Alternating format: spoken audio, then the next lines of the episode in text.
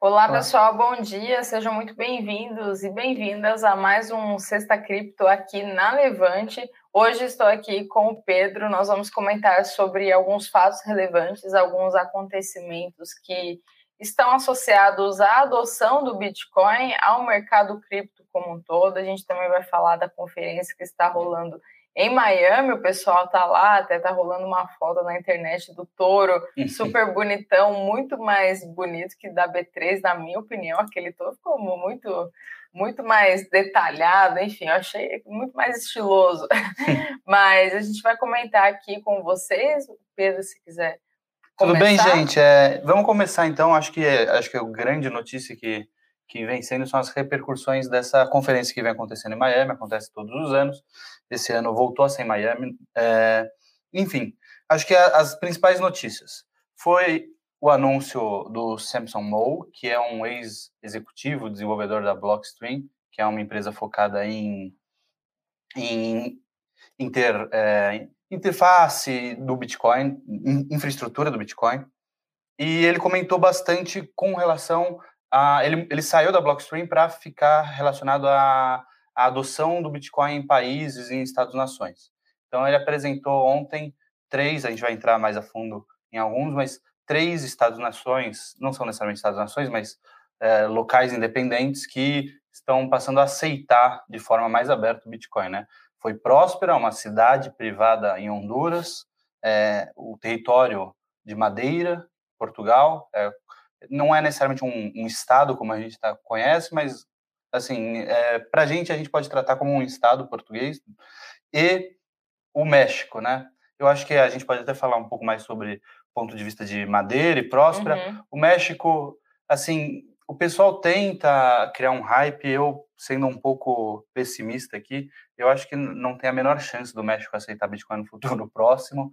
É, o Ricardo Salinas, que é o que também estava na conferência, e até falou na conferência, é o terceiro homem mais rico do México, é um bilionário, dono de banco. Ele luta muito para que o banco dele possa aceitar Bitcoin, ele é muito para Bitcoin, só que o, o, Banco Central mexicano e o governo mexicano no geral tá assim, é, não tá nem ligando, não quer saber, não, não, existe. A chance de Bitcoin virar uma moeda legal no México, apesar do, de terem levado uma senadora mexicana que quis introduzir uma lei lá, é a mesma que virá no Brasil, eu acho. Assim, a gente não, não, não consegue contemplar, acho que um futuro próximo, o Bitcoin virando moeda de curso legal aqui no Brasil.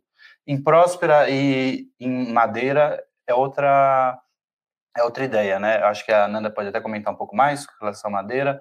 Uhum. O governador, né, presidente de lá, que é um governador de fato, é, falou que vai passar passa a aceitar bitcoins, mas não é como a gente esperava, né, Nanda? Uhum.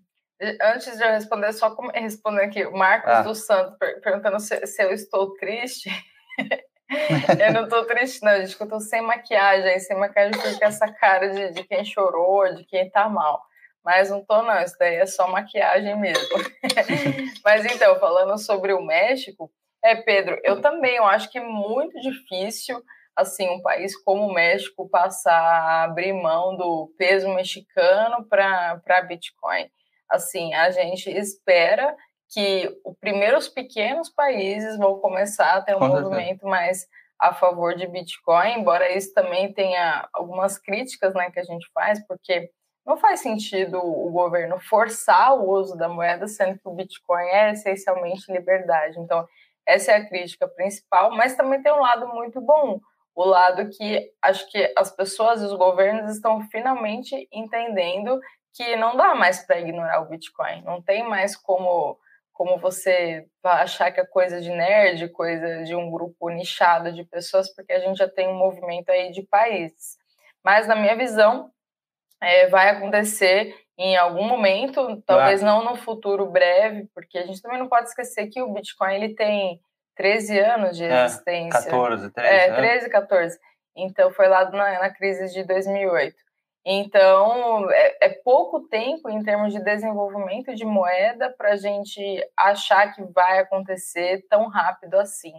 E quando acontecer, esperamos aí no futuro, não tão breve, porque, como eu falei, leva tempo, é, na minha visão, vai acontecer primeiro nos, prime nos países menores, tipo como foi o caso de El Salvador. Esse caso da madeira, acho que é, não, não, nem tem como assim o negócio ficar oficial, legal, até porque madeira ela, ela segue a jurisdição de Portugal. Então, que é vai, é Europa, é, né? Europa. Que a gente sabe como. Sim, não é uma coisa tão, tão simples assim de você mudar um, um país, ainda mais na Europa. Eu enxergaria, assim, primeiro esses países menores, até como El Salvador mesmo, que eu até estive lá em El Salvador, e aí depois, aos poucos, esse movimento para os países aí maiores. E acho que isso até, eu até vi uma, uma frase, né, uma vez, uma frase não, um post, eu não lembro quem, quem que postou, é, que eu até compartilhei, que é assim, que lá em 2008 as pessoas falavam, ah, o Bitcoin é para um, um, grupo de pessoas, é um grupo de nerds. Aí depois, no passar do tempo, ah, é um grupo de entusiastas ah, é um grupo de pessoas que estão pensando em economia, tipo, vai, vai aumentando. Aí hoje já é, ah, é, um, é uma moeda de pra, para pequenos países, assim, de pequeno em pequeno, se a gente avaliar toda a história, não dá para negar é, essa adoção do, do Bitcoin. E aí outra dúvida que as pessoas têm também, ah, Nanda, mas é só o Bitcoin, as pessoas não vão adotar Ethereum, por exemplo, e para mim isso faz zero sentido, tá? Acho que a gente aqui na que eu particularmente tenho uma visão muito crítica em relação a tudo que não é Bitcoin, porque só o Bitcoin se provou no tempo e boa parte das altcoins vão simplesmente deixar de existir. E a base de um sistema monetário, ela é a confiança.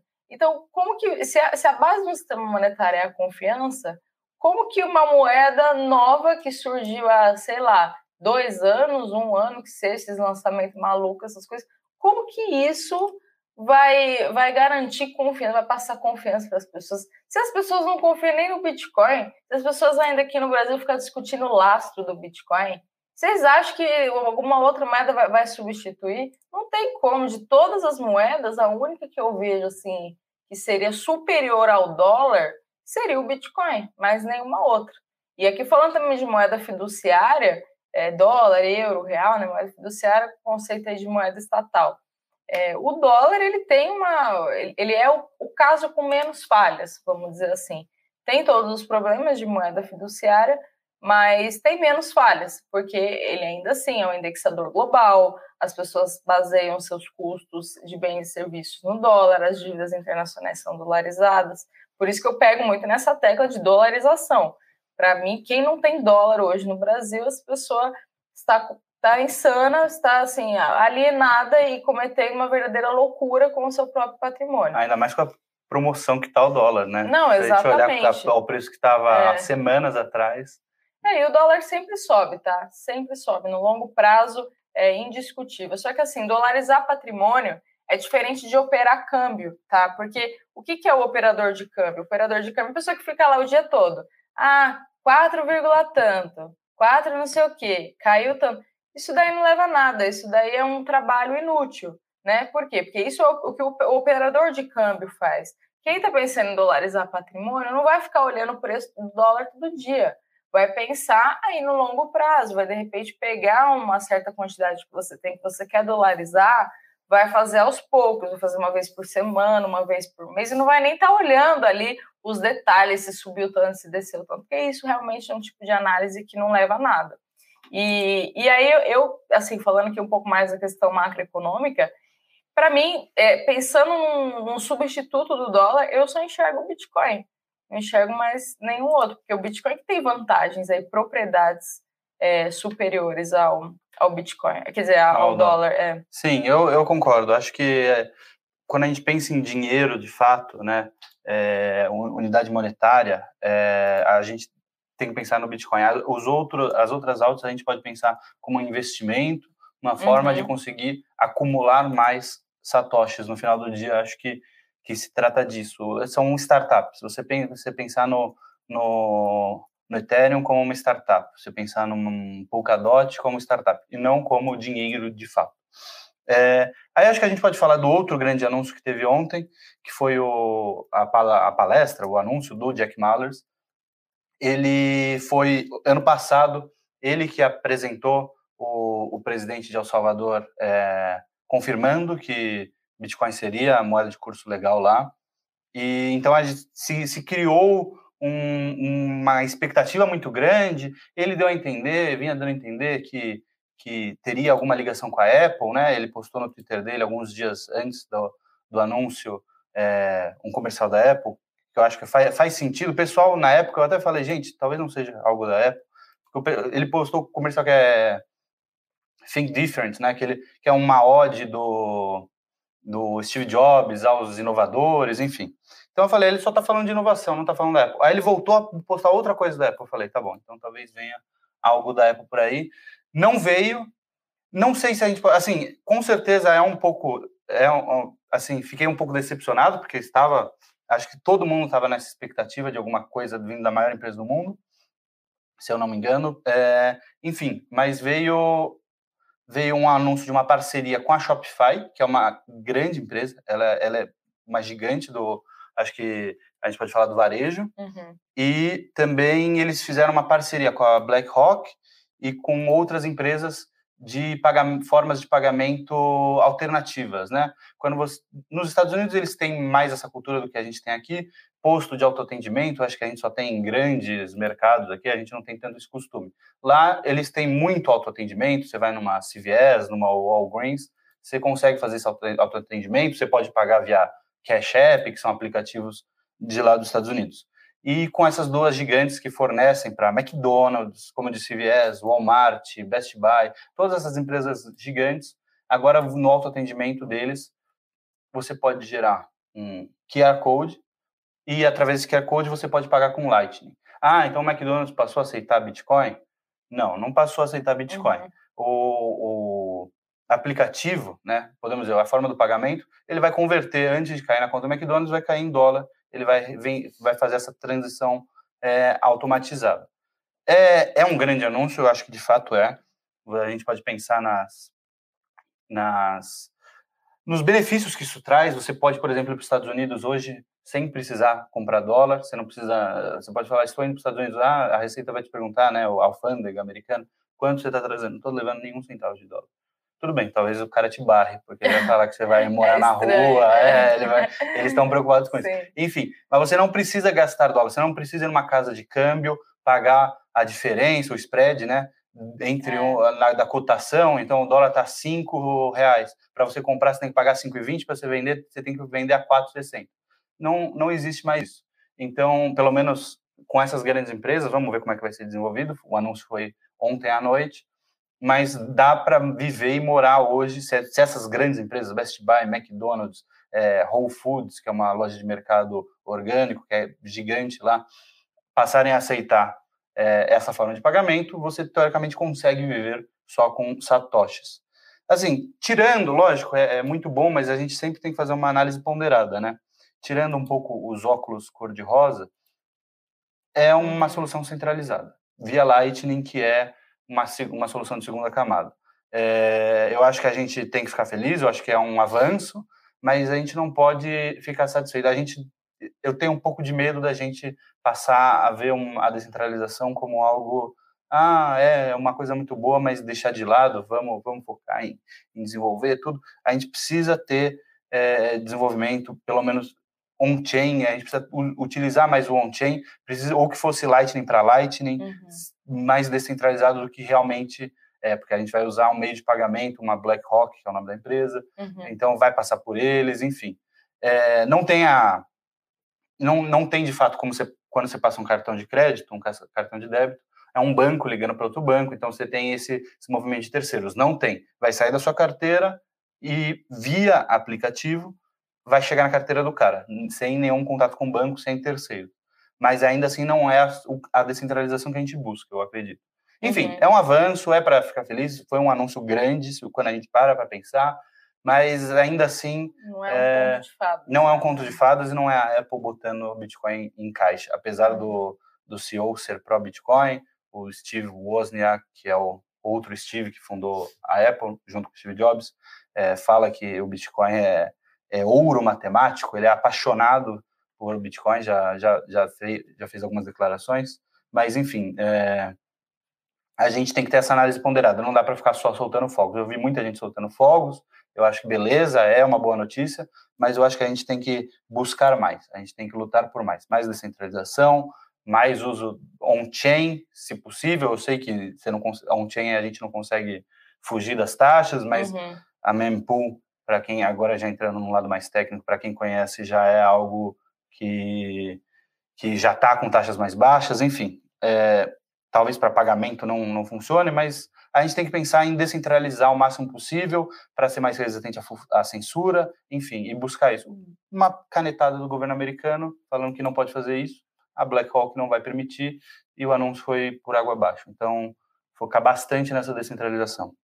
É, e falando em, em centralização, e aproveitando para responder a pergunta aqui do Marcos, comprar o SDT é um bom caminho para se dolarizar? Marcos, se você pretende usar esse par, o SDT, para comprar Bitcoin, para trocar por outras criptos, aí beleza, eu vou falar para você, tá, faz sentido. Agora, pensando no longo prazo, eu considero muito arriscado você fazer por stablecoins, ainda mais o SDT, porque o SDT fica é, sobre o domínio, sobre a custódia, sobre as decisões, acho que essa palavra é melhor, decisões da Tether, que é uma empresa. Então, assim, tudo que é centralizado, tudo que você tem uma empresa, tem uma pessoa, tem alguém ali, corre o risco de fraude, de conflito de interesse, de alguma coisa. Então, é o que eu falo para as pessoas: stablecoin é criptomoeda, não é dólar, de fato. Ela, ela, ela, é como se fosse um passivo criptográfico, mas não é dólar porque não, não tem ali relação. Ela representa. Ela representa mas... isso, mas ela não é, não é o dólar de fato, não é emitido ali pelo governo americano. Então, se você for se dolarizar pensando em longo prazo, aí sim faz sentido você avaliar abrir uma conta numa corretora americana ou então até fazer um trust, constituir um trust, pensar em soluções offshore, porque aí sim você vai estar para o longo prazo. Agora, para o curto e médio prazo, você só pretende trocar esse par com outras moedas, aí beleza. Aí tá, tá tranquilo. Eu até, até sugiro isso para as pessoas, né? às vezes, porque às vezes o mercado ele não, não dá claros sinais de compra e venda. Às vezes é melhor você deixar o saldo lá parado para ver até, até a é, ter, ter um pouco certo, encaixe. Né? Eu, é, eu acho que só, só entrando nessa questão, a Tether é em questão, além dos riscos de ser centralizada, a Tether em específico não é exatamente a empresa mais confiável, mais, né? confiável, né? mais limpa. Não se tem uma auditoria uhum. que, de fato, cada Tether que eles... Eles geram esses Tethers porque eles falam que eles têm essa quantidade de dinheiro em caixa. Hoje, a quantidade de, de Tethers que existem fariam da Tether uma empresa bem mais valiosa do que ela de fato aparenta ser. Então, assim, não, como não tem essa auditoria, você, você fica na base da confiança, né? Acho que é um dos grandes lemas de uhum. cripto é não confia, verifique, né? Isso. Então, você ficar na base da confiança de uma empresa terceira é ruim se você pensar no longo, médio e longo prazo, ainda mais da Tether, que eu ficaria um pouco mais preocupado. Existem stablecoins melhores até do que a Tether, eu acho que uhum. o, é, a, própria DAI, o SDC, é, enfim, é. o ST, que é o da Terra Luna, são mais confiáveis do que a. Menos centralizados. Menos né? centralizados, exato. É, por feitos via. É. A OST é, porque a Sim. Luna está, enfim, comprando Bitcoin para ser a reserva deles, mas são uma, é, tem a, a DAI é feita via algoritmo, então existem outras opções. Lógico, assim, você está botando dinheiro na corretora para já comprar a, a, a, cripto, tá bom, transforma em USDT ali que tem liquidez, um segundinho já transformou em USDT, já já transformou na cripto que você quer e esquece. Uhum. Mas para você guardar o SDT, é, eu ficaria assim, sempre com o pé atrás, porque qualquer momento pode estourar, e eu acho que eventualmente vai, e quando estourar, o mercado de cripto no geral vai cair, enfim, aí é uma outra conversa. É, mas não, não, acho que também não, não tem nem tempo para ficar entrando, porque é, é, uhum. profundo. É, e aqui, só respondendo a última, a gente já está chegando no, no, finalzinho, é a Maria, Pex Gold para investir em ouro, vale? Olha só, ouro é uma estratégia que eu considero muito útil, especialmente nesse período que a gente está, é, de crise mundial, de inflação, de S&P 500 que atingiu nove máximas históricas, se eu não me engano, ano passado, até o próprio Bovespa, né, atingindo máximas históricas, isso inevitavelmente a gente está chegando num período de recessão, num período de queda. Por quê? Porque é a nossa economia, a nossa economia de país subdesenvolvido, ainda mais em ano de eleição, de instabilidade política e econômica, de aumento de juros. Então, assim, quem está, a gente não, não pode fechar os olhos para a realidade, né? E aí, então, falando aqui sobre ouro, ele acaba servindo como um ativo de proteção. Existem muitas formas de você se expor nesse mercado, tá, Maria? É, por essa opção que você falou sobre a PEX Gold, eu particularmente nunca utilizei essa opção, porque eu prefiro, assim, tudo que é cripto, mas não é Bitcoin, eu, eu tenho um certo medo, um certo receio, porque eu não sei até que ponto essas equipes que estão por trás, elas são confiáveis, entendeu? Então, assim, eu confesso que eu nunca pesquisei de perto a PEX Gold. Eu invisto em ouro, mas eu faço através de ETFs, é, no caso, um ETF americano, dolarizado. Tem também outras formas, tem como você comprar ouro físico isso. de fato. Para mim, essa é a melhor forma que eu, tem. Eu ia falar isso, eu tava é... com medo, não sei se você. Não, mas é, se eu é comprasse ouro, eu ia querer ter em casa, ia ter as minhas graminhas, minhas isso. onças mas ia manter em casa ou num cofre que eu tenho acesso, fazendo a minha Sim. própria custódia. Eu acho que é, para mim é melhor, porque aí você, você tá assim, longe de tudo que é fiduciário, né? Você tá ali com seu ouro, Sim. de fato. Então, mas eu também não, também não me sinto muito confortável de deixar em casa uhum. por questão de segurança e tal, é. então eu acabo fazendo por ETF. Então, eu considero sim uma opção, só tem que avaliar isso, o tempo que existe, porque se eu não me engano, a Pex Code ela é, ela é nova, né? Ela não tem muito tempo de, de existência. Eu até estou procurando aqui, o ano que ela foi lançada, o ano que surgiu. É, antes, mas... é depois de 2008, né? Com certeza. É, com então... certeza depois do Bitcoin. Então, é. você comparar, por exemplo, quanto tempo existe até o, os fundos dolarizados, Sim. existe há mais tempo. Eu me sinto mais confiante nisso daí. Mas se você quiser se, se arriscar agora, investir nisso agora, eu acho que é um bom momento para ativos uh, que estão relacionados a ouro, especialmente agora, porque em período de. É sempre o inverso, né? Quando o mercado acionário está muito alto, o ouro tende a estar descontado e vice-versa. Então, a gente viveu aí um período de máximas históricas no mercado acionário, de juros nas mínimas, e agora, com a alta de juros, a tendência é que essas ações corrijam, incluindo o B3, até o próprio, próprio S&P, uh, e aí a gente pode ter uma valorização do ouro. Então, é um bom momento, sim.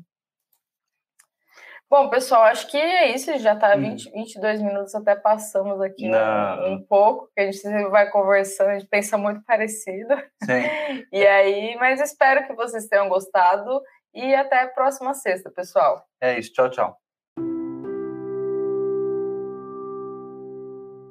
Para saber mais sobre a Levante, siga o nosso perfil no Instagram levante.investimentos. Se inscreva no nosso canal do YouTube Levante Investimentos. E para acompanhar as notícias do dia a dia e mais sobre a Levante, acesse nosso site levante.com.br.